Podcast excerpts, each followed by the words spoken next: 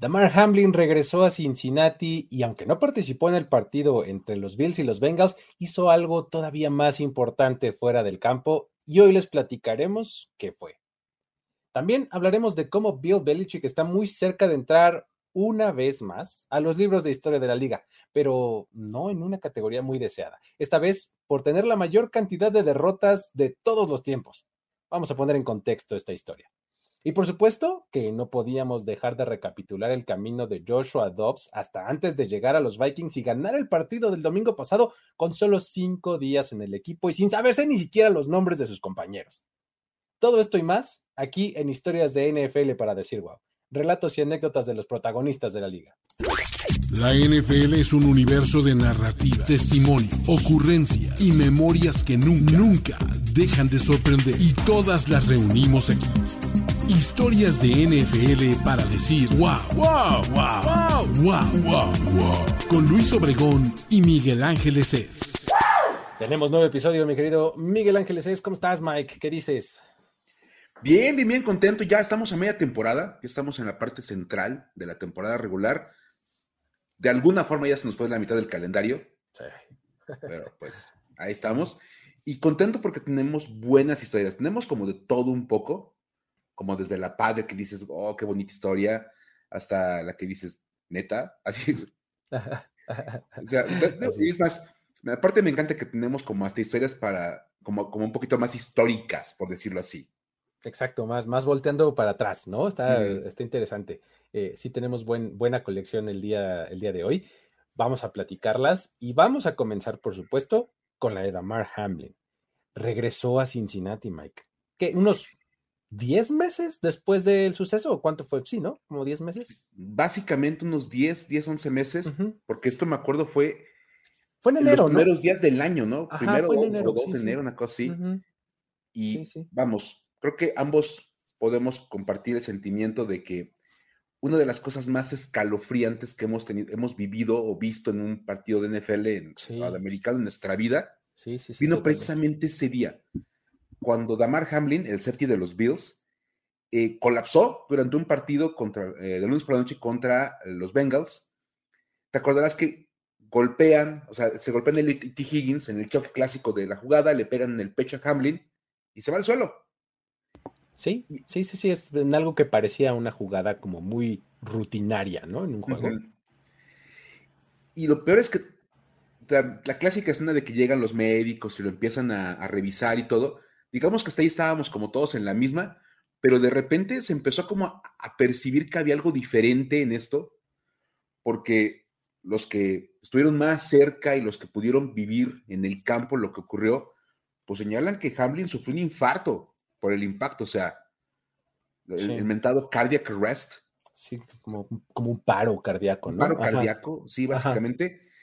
Eh, y fue resucitado en el terreno de juego por el staff médico de los Bills. O sea, el corazón se paró y lo reanimaron en ese momento en el terreno de juego. Ahí en el campo, sí. Y fue cuando todo el mundo comprendimos las caras de los jugadores. porque no podíamos ver qué estaba pasando. Es que esa fue la diferencia, creo yo, para todos los que lo estábamos viendo, que veíamos, bueno, sí, de repente el carro y luego de repente fue una ambulancia, pero de repente empezamos a ver las caras de todos los jugadores y eran unos rostros desencajados, así que decías, oye, esto no es una cosa más normal, ¿no? No, los veías llorar, los veías que estaban rezando, pero como con mucho, con mucha intención. Sí, sí, sí. Como de por favor que no, o sea, que, que esto no esté pasando. Las caras de incredulidad en los, los jugadores, los coaches hablando entre ellos como de, oye, ¿y si paramos esto? Sí. O sea, sí, sí fue como muy, fue muy especial el entorno. O sea, se notaba que no, era una lesión normal. Sí. Y, después cuando nos enteramos todo esto, pues obviamente fue como el entender qué estaba pasando.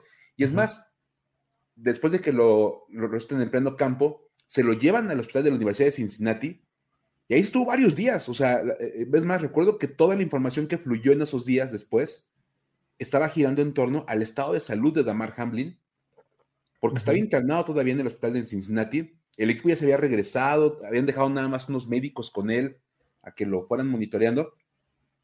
y la NFL se paralizó por varios días, ¿te acordarás? Sí, sí, sí, sí, claro. Así fue. Entonces, ahí estuvo este asunto. Y bueno, ahora esta historia, pues obviamente, este, ha avanzado. Ya, fue, una, fue una gran noticia cuando se avisó que podía regresar a jugar, que podía estar activo con su equipo. Y esta semana les tocó regresar a Cincinnati para enfrentar a los Bengals.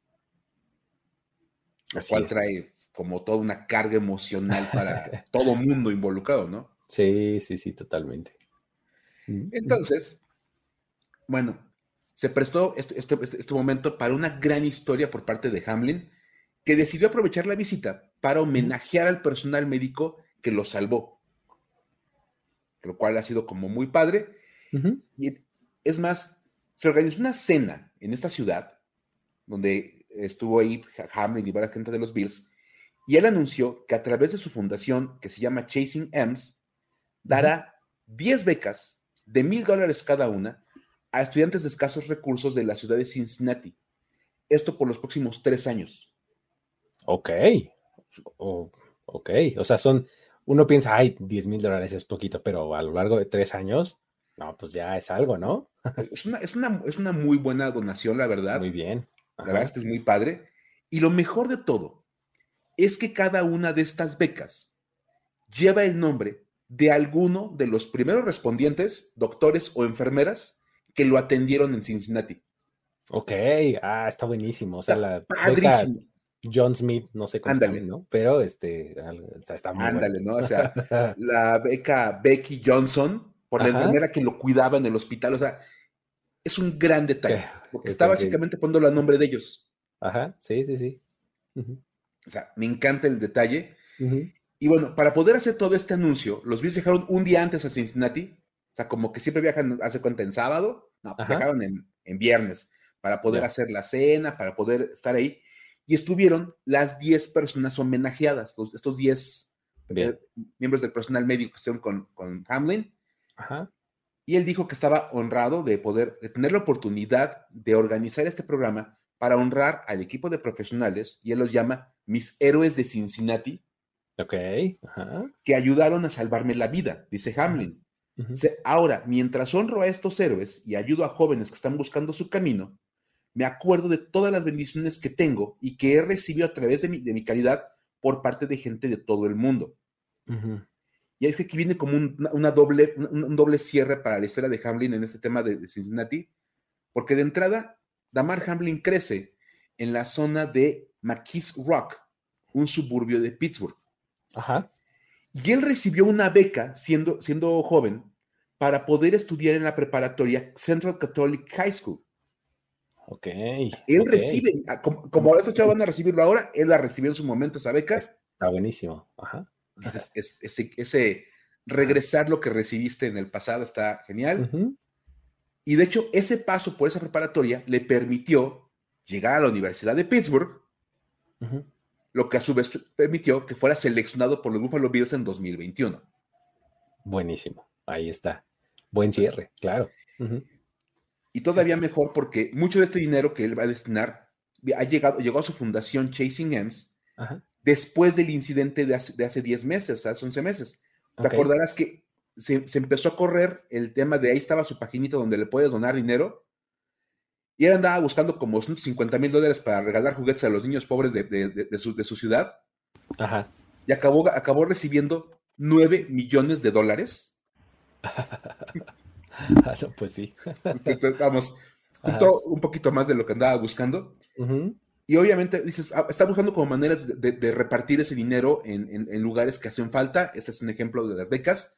Otra cosa que ha hecho, y que incluso fue parte de las actividades que hicieron en Cincinnati, es que ha estado ocupando el dinero que le dieron para distribuir equipo de primeros auxilios y desfibriladores a asociaciones deportivas juveniles.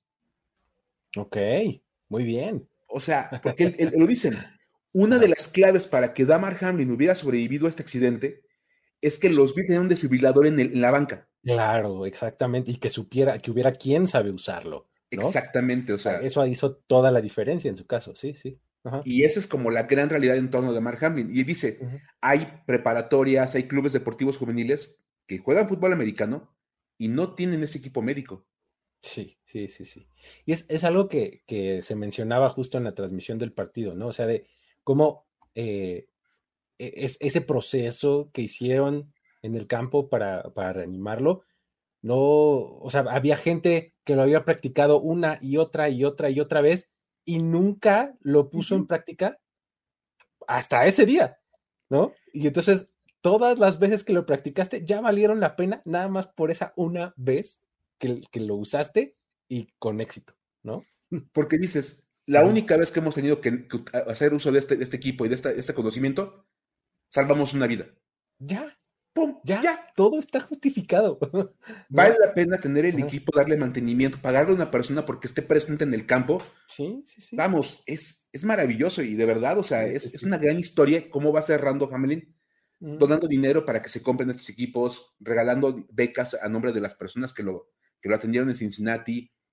O sea, de verdad es, es como bastante, es bastante padre poder, poder platicar esta historia de cómo va cerrando él el ciclo, ¿no? De, desde el accidente y cómo todo eso lo ha vuelto algo muy positivo y que ha distribuido a través de varias personas y varios lugares. Sí, sí, sí.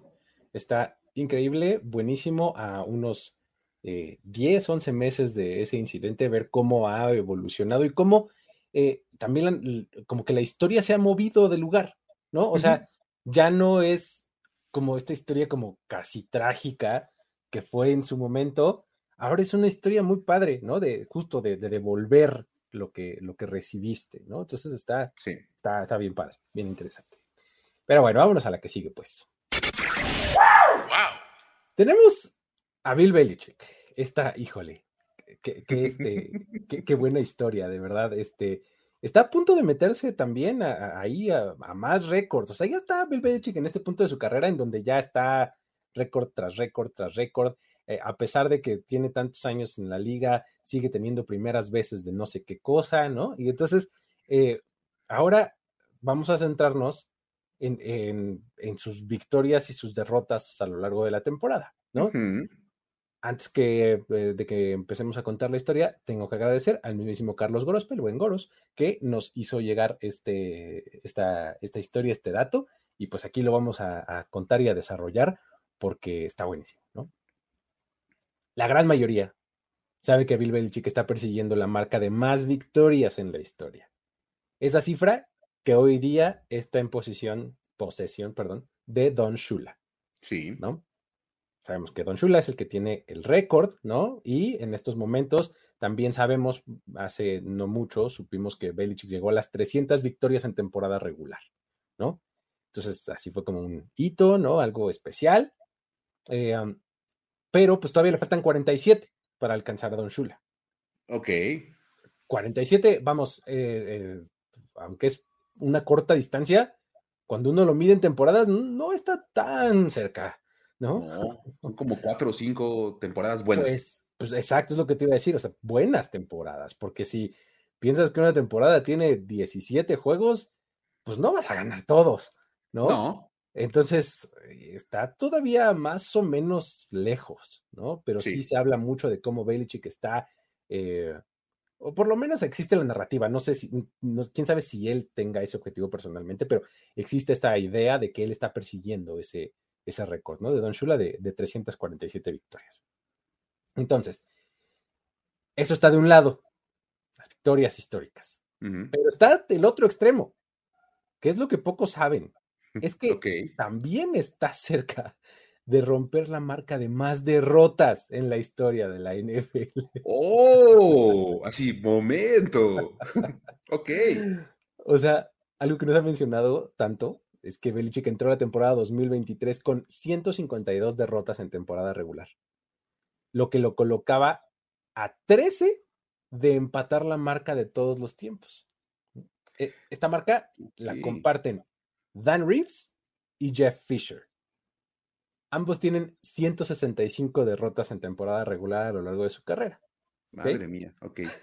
Entonces, eh, digo, pongamos un poquito este contexto, porque no es que en este momento estemos poniendo en la, misma repisa a Dan Reeves, Jeff Fisher y, Bill Belichick. O sea, no, no va Por supuesto.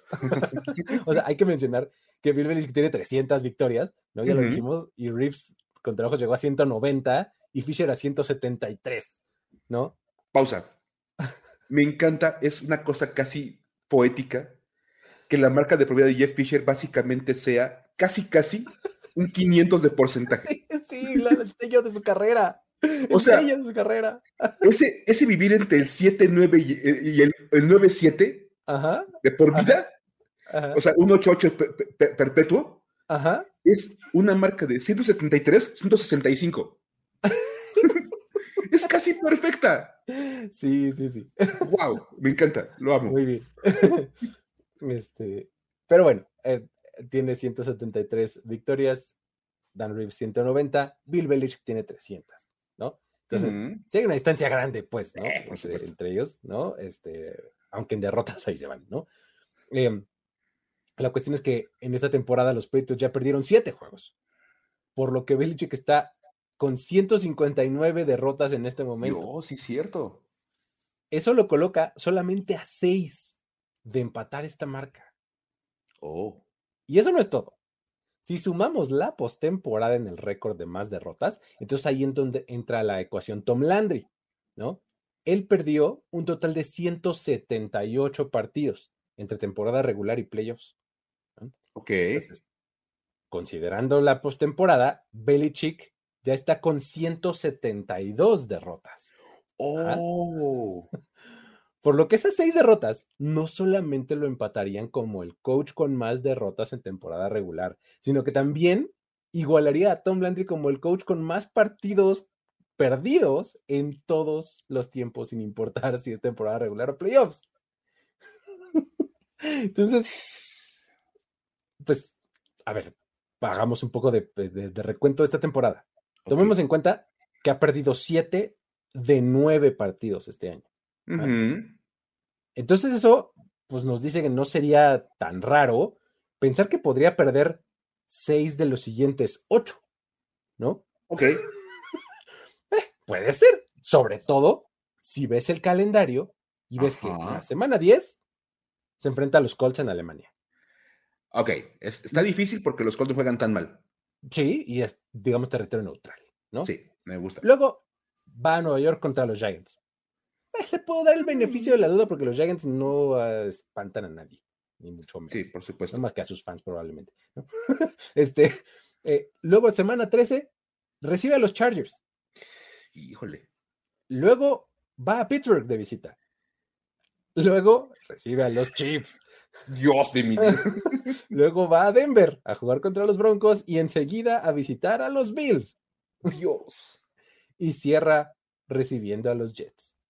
¿Dónde están las victorias en estos partidos? Siendo muy optimista, Ajá. le das Giants y Broncos. Y ya.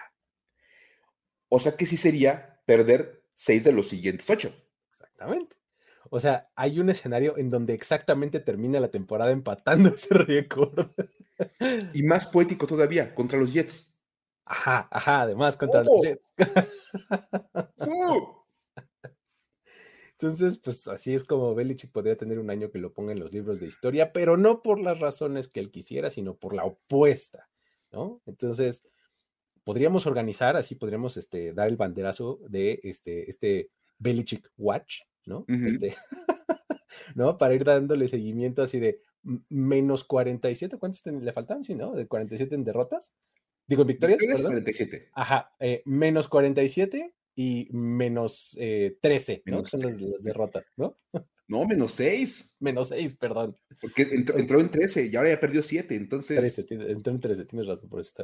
Entonces, podemos ir así actualizando un poquito semana a semana, a ver a cuál llega primero, a cuál se acerca uh. primero.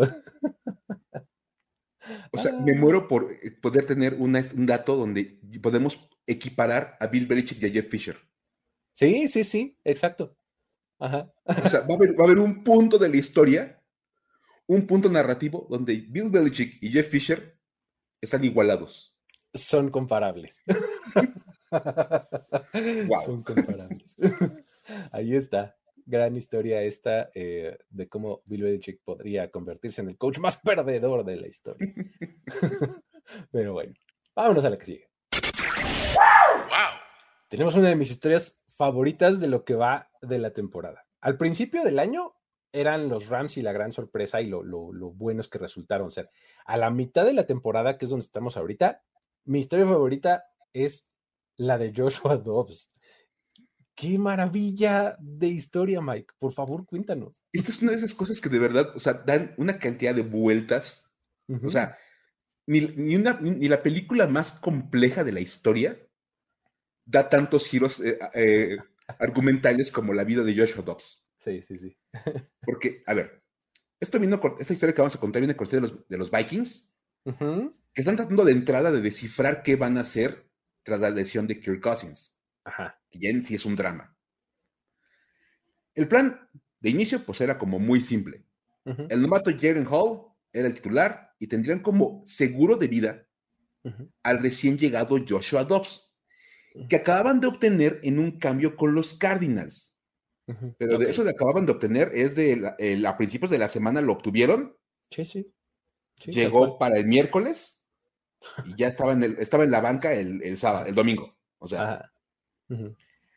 Ahora, eso se complicó muy rápido, porque el plan era, el plan era no muy bueno, pero pues era el plan.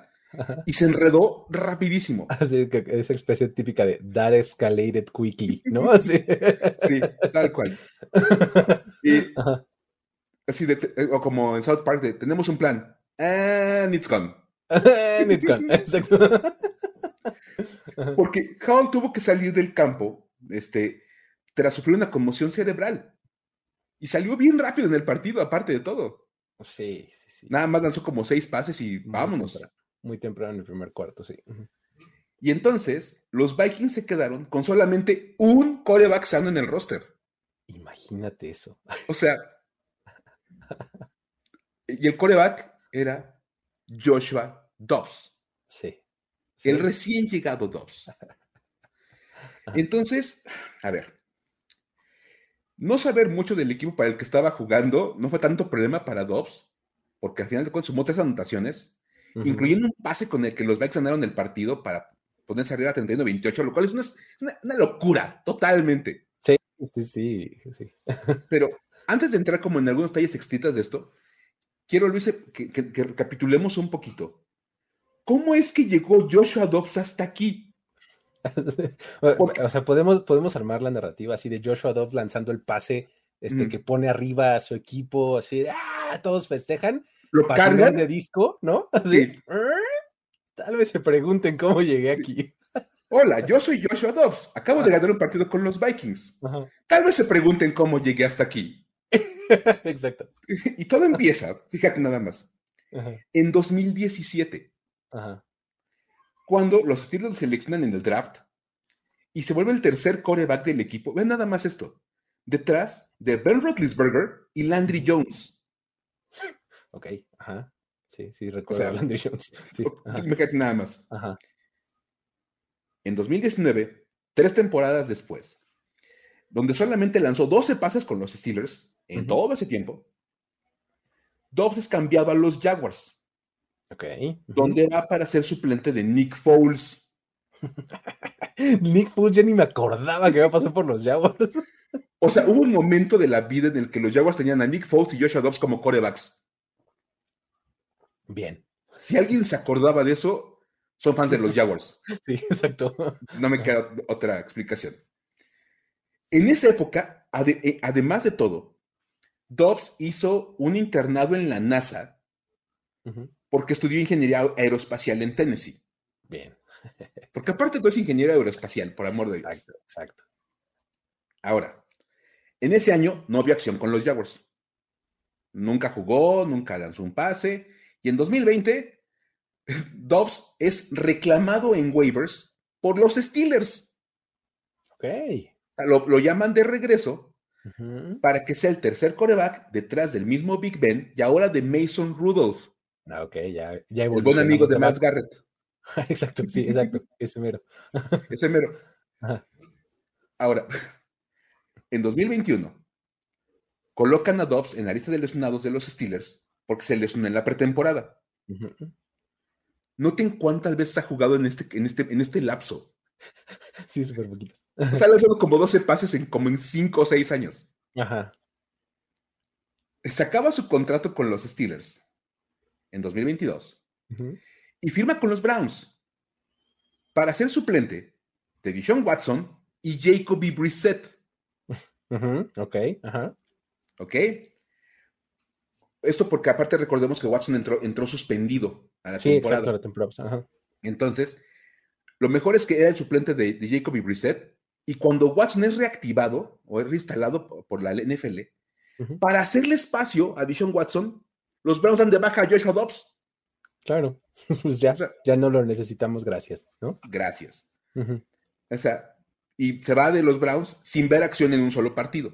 Lo cual sigue sumando años y años en NFL sin ver juegos de NFL. Nada más después. Ese mismo 2022, pero en el 5 de diciembre, firma con el Practice Squad de los Lions. Ok. Josh Dobbs estuvo en los Lions. nada más. Tampoco la sabía. Me encanta porque aparte, bueno, era para, es el coreback de emergencia, detrás de Jared Goff y Nate Sutfeld. Ok. Muy bien. Maravilloso. Tras dos semanas con los Lions, Dobbs es firmado por los Titans, que lo llevan tras la decisión de Tannehill para tener otro coreback suplente. Porque pues ya ven, se acordarán que se lastimó y toda la onda. Sí, sí, sí, sí. Ocho días después de llegar a los Titans, lo nombran titular. Eh, ahí, creo que ahí es donde llegó a mi radar. Hasta ahí todo el mundo empezó a poner yo de, ok. Ah, mira, ¿y este? ¿No? Así. o sea, ya había dado vueltas como por cinco equipos o seis ciudades. Y... Exacto. Era un nombre más común en el waiver wire y así como en, el reporte de transacciones que en otra cosa. Exacto. Es más, lo nombra titular y se quedó bien cerca de llevar a los Titans a la, postemporada, una semana después. Sí, sí, sí, me acuerdo que tuvo ahí su, rachita con los Titans, dos, tres respetable. O sea, dices, ah, caray, este recién llegado, quién sabe de dónde salió, eh, ingeniero aeroespacial, este, ah, mira, órale, ¿no? estuvo interesante. Y luego, en marzo de 2023, lo vuelven a firmar con los Browns para pelear por un puesto detrás de Dishon Watson. En agosto de este mismo año, a dos semanas de empezar la temporada, es mandado a los Cardinals. Sí, sí, sí, es cuando lo contrataron al final de la pretemporada, básicamente, ¿no? Porque DTR, o sea, Dorian Thompson Robinson, tuvo muy buena pretemporada en Cleveland y dicen, no, ¿sabes qué? Tú te vas a quedar acá y además traen a PJ Walker, etcétera. Entonces ya este, acaban como deshaciéndose de, de George Dobbs, ¿no? Sí, básicamente es como de, bueno, gracias. Y lo mejor es que inicio de septiembre, o sea, una semanita y media después, los Cardinals dan de baja al titular inminente, Colt McCoy. Ah, mi Colt McCoy. Ah. ¿Te acordarás? no, por supuesto, y vamos. Porque aparte era como el, el, evidente titular ante la lesión de Kyler Murray. Sí, claro, Kyler Murray no iba a estar disponible, entonces todo el mundo asumíamos que iba a ser él, ¿no? y de la nada lo dan de baja y nombran titular a Joshua Dobbs. Ajá que llegó semana y media antes, una cosa así. O sea, esto de nombrar titular a, unos días de haber llegado ya es como una cosa común para Joshua. Sí, sí, sí. No es nada. Y de hecho jugó, jugó bastante bien al principio de la temporada. sí, jugó, ¿qué? pues los ocho, ocho partidos, ¿no? Este, ¿Ocho partidos? en los Cardinals. Ajá. Y dieron pelea a los Cardinals la mayor parte de los juegos. Sí. El 31 de octubre es mandado a los Vikings junto con una selección de séptima ronda, a cambio de una selección de sexta ronda. Ok, o sea, lo que están diciendo es, este muchacho vale menos que una sexta ronda. Sí. O sea, porque tengo que dar al muchacho y una selección extra para que lo tomes, ¿no? Ándale. Para que me dejes subir de séptima a sexta ronda, te doy, te doy este muchachito. Ándale, exactamente. O sea, sirve para nada más mejorar ligeramente tu posición de draft. Ajá, exacto. En un, en un pick que seguramente, o sea, por pura probabilidad, ni se va a quedar en tu equipo, en tu roster. Muy probablemente. Así es como llegan los Vikings. ¿Me pueden imaginar con mi pizarrón lleno de fotos y de logos y todo conectado con estambritos? Exacto, como este meme del tipo que está todo desfajado y despeinado así, tratando de, explicar. Así estábamos ahorita, básicamente, Luis, yo tratando de explicar cómo llegó Joshua Dobbs a los Vikings. Y regresamos al partido. Él llegó el martes. No tuvo tiempo de conocer bien a sus compañeros, porque aparte me acuerdo que salió, salió apenas en los comentarios que le dijo a su agente, te van a cambiar, pero no sé si es a los Vikings o de regreso a los Browns. o sea, tú prepara tu maleta. Ya cuando estés en el aeropuerto te digo a qué avión te subes, ¿no? Sí, ya sabemos si vas para Cleveland de regreso o vas a conocer Minnesota porque nunca has estado por ahí, pero vas. Entonces, como acaba de llegar y le dicen, va a ser suplente detrás de Jaden Hall, nunca entrenó con los titulares en la semana. Entrenaba con los suplentes. Como para pues, empezar a soltar el brazo y conocer un poquito el sistema. Pero, pues obviamente eso trajo algunos problemas cuando le dijeron, oye, te toca entrar. Vas dentro. Así de, este, Josh, vente. new guy, vas para adentro. Primero que nada, y hay videos. En plena banca, le estaba explicando a los dineros ofensivos cómo es su cadencia. Para contar, para que le entendieran cuándo iba a pedir el balón y tenían que arrancar todos. Hijo. Se lo está explicando a un minuto de entrar al campo. Miren, cuando le hago, hot, hot, hot, ya todo el mundo se levanta. y con todo el mundo en el estadio viéndolos. Todos, ah, ok. okay, No conocía a sus compañeros por nombre. Sí, pues no. O sea, vas con, así como, ah, hola, ¿cómo está? Ya sabes, la primera semana todo el mundo llega así, nada más saluda así de, hola, buenos días. Y ya. ya. con el tiempo te aprendes los nombres, pero de momento, pues nada más así, hola, ¿cómo están? Buenos días todos. Sí, ya, o sea, conforme te los vas encontrando ahí en el garrafón, en el pasillo, mientras te sirves claro, o te sirves un café, ya sabes, ay, ya te, te presentas, Mucho gusto, Joshua Dobbs. Y ya. Luego, pues nunca le había lanzado un pase a los receptores titulares del equipo. Sí, no, pues. O sea que no hablamos de química. Sí, sí, sí, no, cero, ni timing, ni nada, o sea, ¿no? O sea, ustedes corran. Yo los busco. Ajá. Era básicamente un cuate que acaba de llegar a la arte de Tochito y lo acaban de integrar al equipo. Sí, sí, sí, sí. En un partido de NFL. Ajá. Lo más increíble es que ya dijimos, tuvo tres touchdowns, Ajá. incluido el de la victoria, y con, con el triunfo sobre los Falcons, los Vikings se colocaron con marca de 5 y 4. Eso de que tengan marca de 5 y 4, a mí no me deja de volar los sesos. O sea, tiene, tiene, la misma marca que los Saints, que los Cowboys, que, los 49ers, que los Seahawks, que los Bills. Tiene cinco victorias, igual que todos estos equipos que se supone que son buenos, ¿no? Que aspiran a postemporada como de manera más seria. Ajá, y tiene las mismas cinco victorias, Minnesota. o sea, y es, una cosa verdad increíble, porque aparte han jugado sin Justin Jefferson ya un par de semanas. Sí. Kirk Cousins quedó fuera, que estaba jugando muy bien, pero ya quedó fuera. Y dices, con un cuate que acaba de llegar, que no sé ni cómo se llamaban. Me encanta el discurso al final de Kevin O'Connor, ya sabes, como de, en el locker, de aquí siempre se habla de que the next man up y todo, el que sigue tiene que estar listo. Y ocupamos literalmente hasta el último de los que hicieron el equipo, porque acaba de llegar este cuate. Y hay un video de en la cuenta de los Vikings donde lo, afocan a él para que mande un mensajito a la gente y dice: Let me introduce myself. My name is Joshua Dobbs. o sea, déjenme presento. Porque probablemente mucha gente en los Vikings ni siquiera sabía cómo se llamaba el nuevo coreback del equipo. Sí, pues sí. entonces, de verdad, es, es, impresionante. Qué maravilla. Y nos queda nada más como una conclusión, que se puede argumentar que esto de tomar los controles de una, ofensiva de NFL no es tan complicado como construir cohetes. Así de cuando te dicen, oye, vas, vas a entrar a un juego de NFL, ¿qué? Pues no es rocket science, ¿no? Así. Y que fuera hacer, hacer despegar un cohete de la NASA. Exactamente. Y eso lo sé hacer. Sí, ¿no? Está maravillosa esta historia. Sí, es que creo que una de las cosas que más me gusta de, esta historia en general y específicamente de él es eh, el cómo está presente en el momento y nada más. O sea, creo que es bien difícil tener como la visión puesta hacia adelante, que es lo que está demostrando Joshua Dobbs, ¿no? O sea, muy bien podría haberse o dado por vencido o dado por derrotado o lo que sea, porque, o sea, se la ha pasado de practice squad en waiver wire, en cambio por tres taparroscas. Me explico, o sea, eh, ha sido muy infravalorado todo el tiempo y él solamente pues, se, enfoca en el momento, ¿no? O sea, en, aquí estoy y tengo esta oportunidad. ¿Qué voy a hacer con ella? ¿No?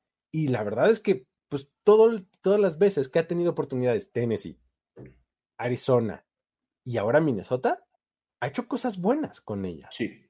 ¿No? Entonces, insisto, te habla de una persona que ve hacia enfrente, que está presente en el momento y nada más, ¿no? Está bien, bien interesante. O sea, eh, mucho, mucho me, confirma, pues, como gran parte del desempeño de los atletas a este nivel, ¿no? Que es el más alto profesional del mundo, etcétera, tiene mucho que ver con lo que pasa dentro de tu cabeza. Sí. Todos son talentosos. Unos más que otros, sí, sí. pero todos son muy talentosos. Pero lo que está entre las orejas es lo más importante, ¿no? Y a mí, nada más yo sacaba una conclusión después de esto, dije, no sé por qué me empieza a recordar cada vez más a Ryan Fitzpatrick. Oh, claro. Este coreback que dices, ah, pues, no tengo opciones, fírmate este cuate de momento en lo que encontramos a alguien. Y termina de repente suelto como bastante interesante y dice, oye, pues igual y podemos aguantar el año con él, ¿no? o sea, pero más adelante te das cuenta de que no, creo que mejor no. No, no, o sea, no, prácticamente no es tan bueno. Exacto. Para, para, justificar el tenerlo como titular por largo tiempo. Pero dices, una racha como esta los Vikings que lo van a ocupar básicamente por ocho juegos más. Yo sí me la aviento con Joshua Dobbs. Sí, claro. Ah, pues ya se la aventaron los Cardinals, ¿no? Y fueron relativamente competitivos. Era un equipo que considerábamos el peor roster de la NFL. Ajá. y los tuvo con dos victorias y en la mayoría de los partidos estuvieron peleando. Sí, adentro de la competencia, claro. De verdad, o sea. Ahí está. Buenísima la historia de Josh Dobbs. Insisto, mi favorita del momento, desde el momento de la temporada. Pero bueno, vámonos con los datos para decir wow. Datos para decir wow. Mike, ¿qué onda? A ver, necesito que me actualices porque no puede pasar una semana sin el hecho de que los Commanders rompan una racha. Ahora, ¿qué nos traen? Es que, a ver, no es, no es semana de NFL en esta temporada si los Commanders no rompen una racha. Ajá. No han descansado, ¿verdad? El, día, el que van a romper la racha de. Es más, esa, semana, esa semana no va a haber, datos para decir wow. Así. Van a romper la racha, Se de, la racha de programas, de programas continuos de, con para wow. No, algo así va a pasar. O se va el programa. Se rompe una racha de 20 semanas consecutivas con programa de historias para decir wow. Porque no jugaron los Commanders. Muy bien. Mínimo, o sea, mínimo esa racha la rompemos. Sí, sí, exacto. Algo tenemos que romper, pero a ver. Vamos, con, vamos, vamos al grano porque esto pues simplemente ya saben, ya saben cómo va este, este asunto. Ajá. Washington visitó a los Patriots, equipo al que realmente enfrentan poco. Ya hablamos de que la americana y la nacional casi no se enfrentan. Sí, sí, sí. En la historia de las dos franquicias, solamente se habían enfrentado 11 veces del 72 a la fecha. Ok. Y aunque son pocos los partidos y es poca la muestra, se lograron romper un par de rachas. o sea, dos, valga medio, ¿sabes? nada más. Primera, los Commanders rompieron una racha de 20 años sin ganarle a los Patriots. ¡Qué maravilla! Puedes voltear la de los Pats tienen 20 años de, no perder con Washington. Claro, claro. Los, la rompieron. Ajá. Hasta el fin, eh, hasta el, fin, sábado fin de semana, tenían cuatro derrotas consecutivas ante los Patriots, ya que habían perdido en sus duelos en el 2019, 2015, 2011 y 2007. La última victoria de Washington ante los Patriots vino en 2003. Ok, sí, justo 20 pues, años. Los Pats no perdían con los, con los Redskins o Commanders o como se llamen hace 20 años. La racha se terminó este fin de semana. Bien. Por eso fuera poco. También le rompieron una racha a los Patriots de años sin perder con Washington como locales. Porque ya el 2003 fue en Washington. Ajá.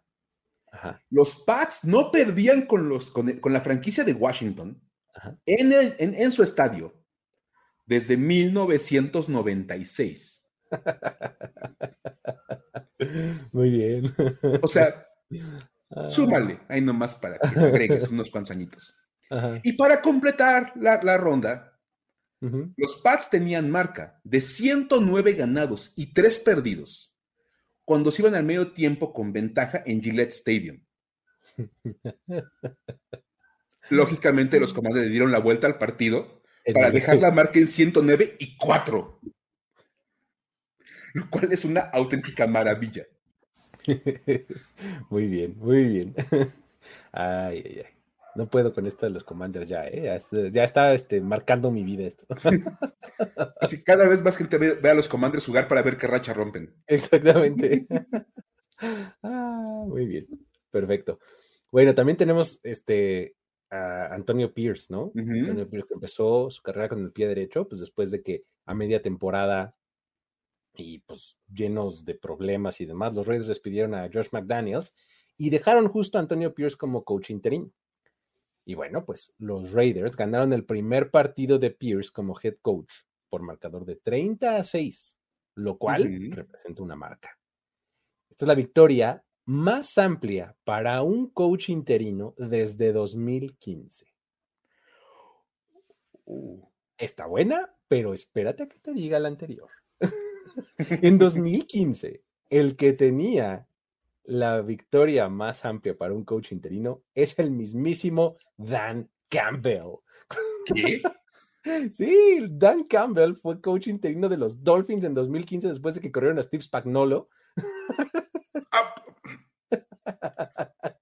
Es como de esas veces que ves una película viejita y ves un actor súper importante de extra. Ajá, ándale, dices, oh, mira, ahí está todo joven. Oh, Así. wow, o sea, Dan Campbell fue coach interino de los. Yo no me acordaba de eso. De los Dolphins. Yo me acordaba de eso, justo porque me acordaba mucho de, este. No es Spagnolo, este, este que usaba lentes oscuros, eh, un, chaparrito, tenía un, apellido también eh, italiano. Eh, pero justamente él, fue el que tenía el coach, era el head coach pues de esa temporada. Lo corren a la mitad y nombran head coach interino a Dan Campbell y en su primer partido gana por 28 puntos, que era la marca más grande hasta que ahora llegó Antonio Pierce y pues ya ganó 30 a 6, ¿no? Entonces pues ahí está el, dato, eh, un nuevo récord, ¿no? Para coach interino. Nada más, ya encontré. Tony Sparano. Sparano, no Spagnolo, Sparano, Sparano, sí. Dios. Bien, bien, bien. Qué maravilla. wow. Muy bien.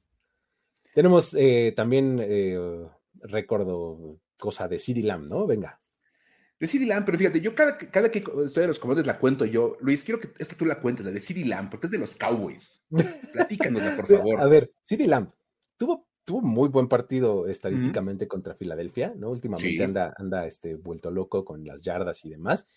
Y pues de hecho estuvo tan bueno que acaba de colocarse en un grupo sumamente exclusivo, porque pues Lamb es apenas el segundo jugador en la historia de los Dallas Cowboys en tener juegos consecutivos de al menos 150 yardas. El segundo. Segundo. 150 yardas. O sea, primero, pues se te vienen a la mente nombres ilustrísimos, ¿no? Por supuesto, Michael Irvin. Michael Irvin, este, Drew Pearson, claro. Este, no sé, puedes pensar en un montón de nombres de receptores. Ryan incluso pudiera pensar. Ándale, o sea, ¿no? Ajá. Pero pues no, no, no, no. El otro es el mismísimo Miles Austin. Cowboys Legend, Miles Austin. Exactamente. Él lo hizo en 2009 y no sabes cómo lo recuerdo. lo tengo clarísimo. O sea, Fue cuando tuvo su boomsazo Miles Austin, ¿no? Exacto, en 2009 tuvo un temporada justo que empezó en esta racha. Primero fue contra los Chiefs, de, de, memoria, ¿eh? Primero fue contra los Chiefs, tuvo como, creo que un juego de más de 200 yardas, y a la semana siguiente fue contra los Falcons. Ok. En 2009, eh, tuvo dos juegos así bestiales, bestiales. y que se volvió como el, el, gran nombre en Dallas. O sea, me, acuerdo perfecto del momento, cuando de repente todo mundo hablaba de Miles Austin como el futuro gran receptor de los Dallas Cowboys, la próxima superestrella. Sí, sí, sí. No duró mucho, pero.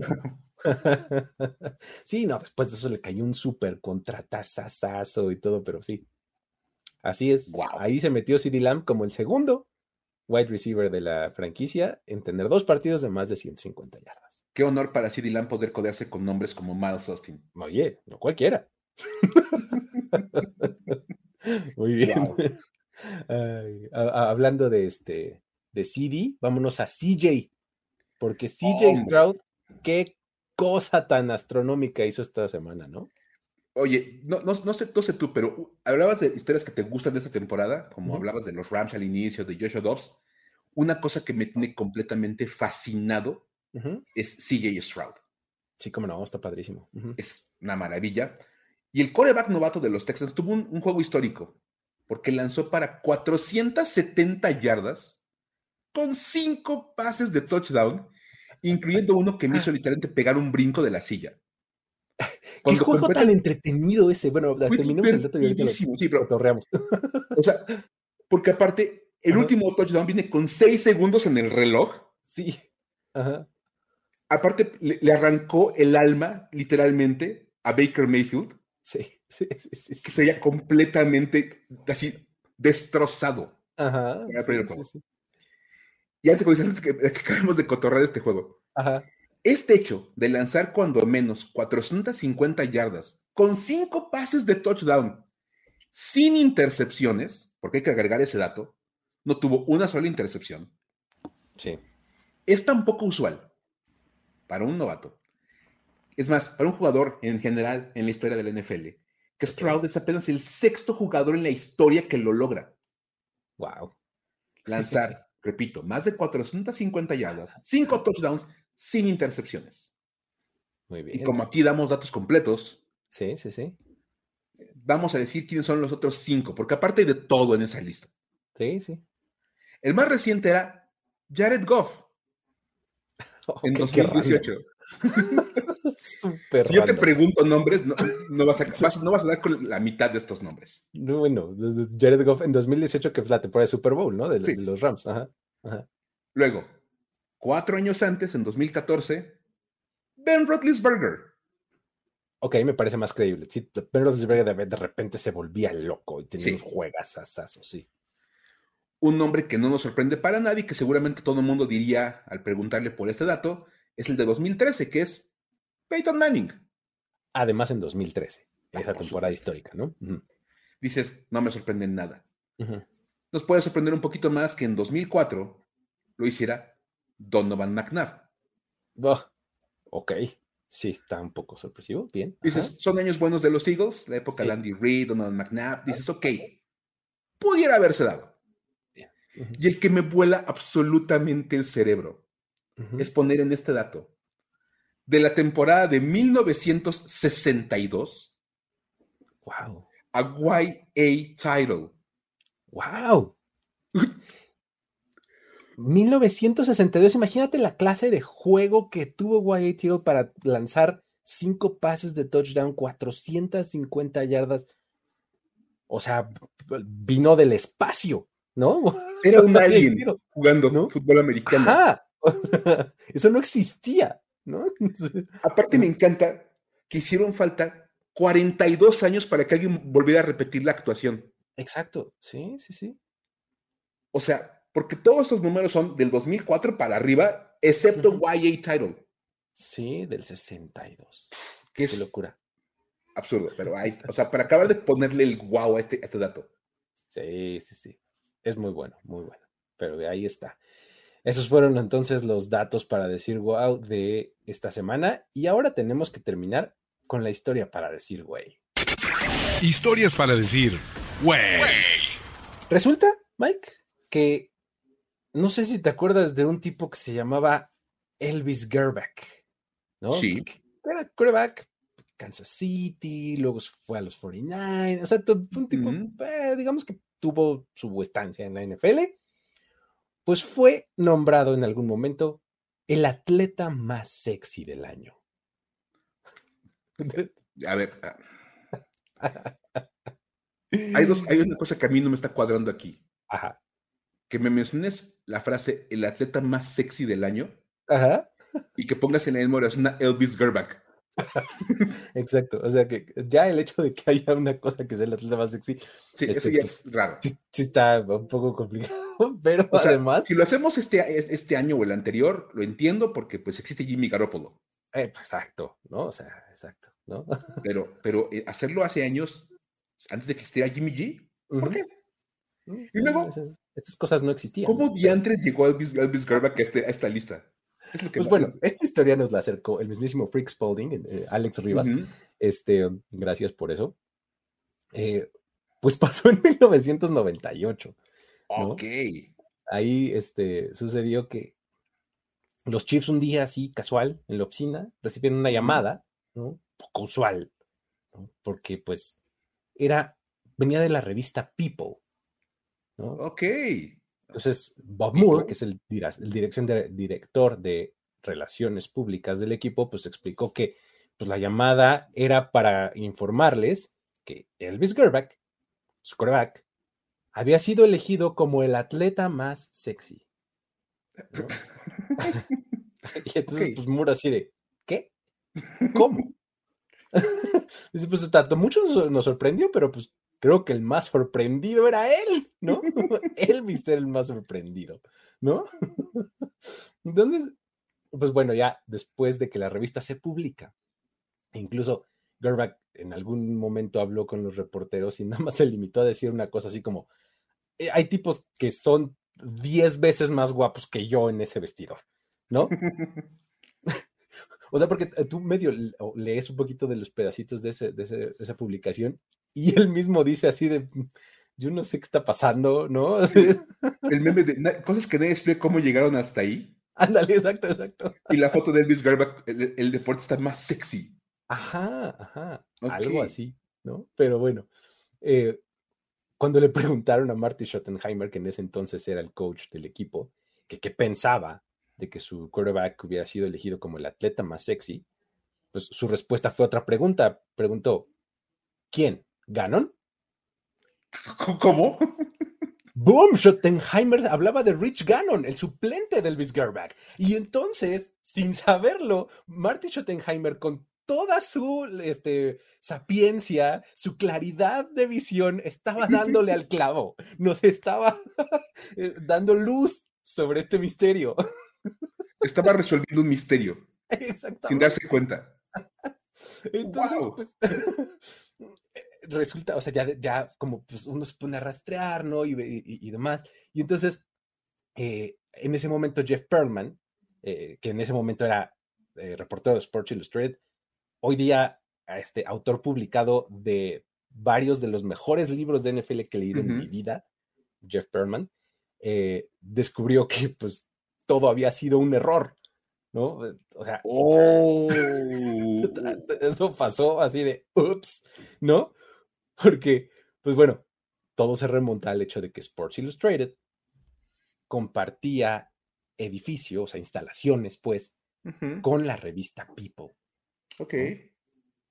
Entonces, eh, Perlman dice que él tenía una amiga que trabajaba allá en, People y le contó el error, ¿no? Le dijo que mandaron a un reportero a tomarle fotos al coreback de los Chiefs.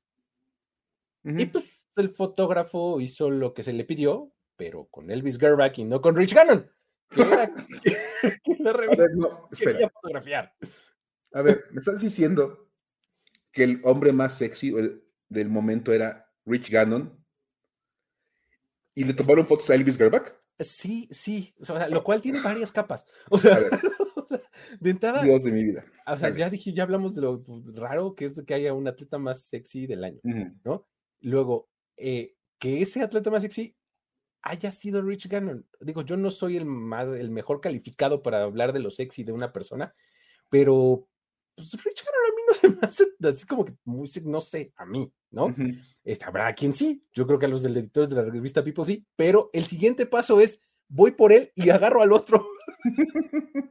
o sea, una capa sobre otra, sobre otra, ¿no? De, Dios. De cosas extrañas, ¿no? entonces, pues bueno, la amiga de Perlman, que se llama Jennifer Wolf, eh, decidió hablar con The Athletic en algún momento para contar la historia, ¿no? Y ella cuenta que era una tradición anual que People eh, sacara esa emisión de el, hombre más sexy, el hombre más sexy, ¿no? Y entonces en ese número tenía como diferentes categorías, ¿no? Tenían al rockstar más sexy, al político más sexy, y bueno, también tenían al atleta más sexy, ¿no? Entonces, en alguna junta, ya sabes, así, sala de juntas, alguien aventando una pelotita de esponja a la, pared, ¿no? Así, después de horas. y de liberar. Ajá. Alguien dice, mm, oye, el quarterback de Kansas City es muy sexy, ¿no? A ver, pasan unas fotos. Sí, creo que sí, ¿eh? Hay algo aquí, ¿sabes qué? Sí, se queda. El quarterback de Kansas City, ¿no? Hasta ahí se quedó el, sustantivo, ¿no? O sea, hicieron quarterback de Kansas City no adjetivo del sustantivo, este, eh, del nombre, pues, de, Rich Gannon, ¿no? Fue sustantivo así de el quarterback de Kansas City. Entonces, pues, mandan al fotógrafo. y pues llega y dice, ah, vengo a fotografiar al quarterback. A él o a, ese, ¿no? Ah, pues el quarterback es el Gorback, claro, claro, porque es el titular. Entonces, pues resulta que le toma las fotos y todo, y cuando regresa el fotógrafo con las fotografías ya impresas, aquí está, denme mi dinero, ¿no? cobrar, así como Peter Parker, ¿no? Se dan cuenta de que tienen las fotos de Elvis Garback no de Rich Gannon. ¿Y este quién es? Quiero fotos de Spider-Man, casi sí le regresan. No, o sea, pero ¿por qué me das fotos de Elvis Garback cuando yo quería de Rich Gannon? Pues, pues ¿qué no ese es el coreback de Kansas City? ¿No? Entonces, pues los, los editores de la revista y todo dicen, no, pues es que ya está muy cruel ahorita levantar el teléfono y decirle a los chips, oigan, este, ese que nos pusieron no era el más sexy, es el otro. No inventes. Pues ya decidieron correr la historia como estaba, ¿no? Y pues ya fueron y entrevistaron a Gerback y todo, o sea, ya, se habían equivocado, había que hacerlo a máxima velocidad, ¿no?